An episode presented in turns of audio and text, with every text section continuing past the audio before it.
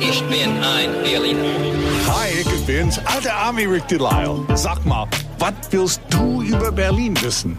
Frag mich einfach. 94.3 RS2. Frag den alten Ami. Guten Morgen, wie spät ist es? Wenn er da ist, ist es immer Rick O'Clock. Guten Rick Morgen, O'Clock, es das ist, ja mal Rick geil. O'Clock. Wind me up, baby. Guten Morgen, Rick. Guten Morgen, Gerlinde. Hallo, Toni aus Dalgo Döberitz. Hi, Rick.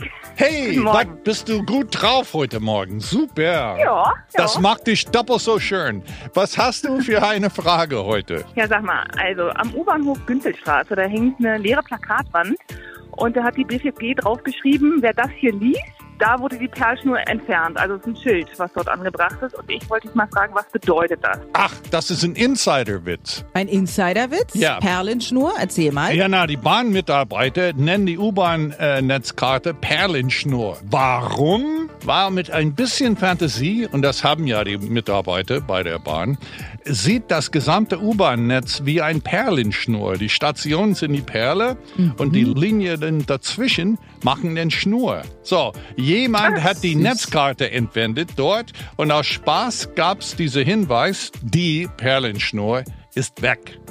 Na? Und an dieser Stelle eine alte Berliner Schüttelreim, weil ich die so liebe. Er lernte sie als Perle kennen, jetzt geht sie mit die Kerle pennen. ist okay, oder? Was der eine alles Perlenschnur. kann und kennt, also toll. Warum Karneval und Fasching nicht nur unterschiedliche Bezeichnungen sind, sondern auch unterschiedliche Hintergründe haben, das verrät der alte Ami morgen. Denn was auch immer du über Berlin wissen willst, Kräfte halt, Nami.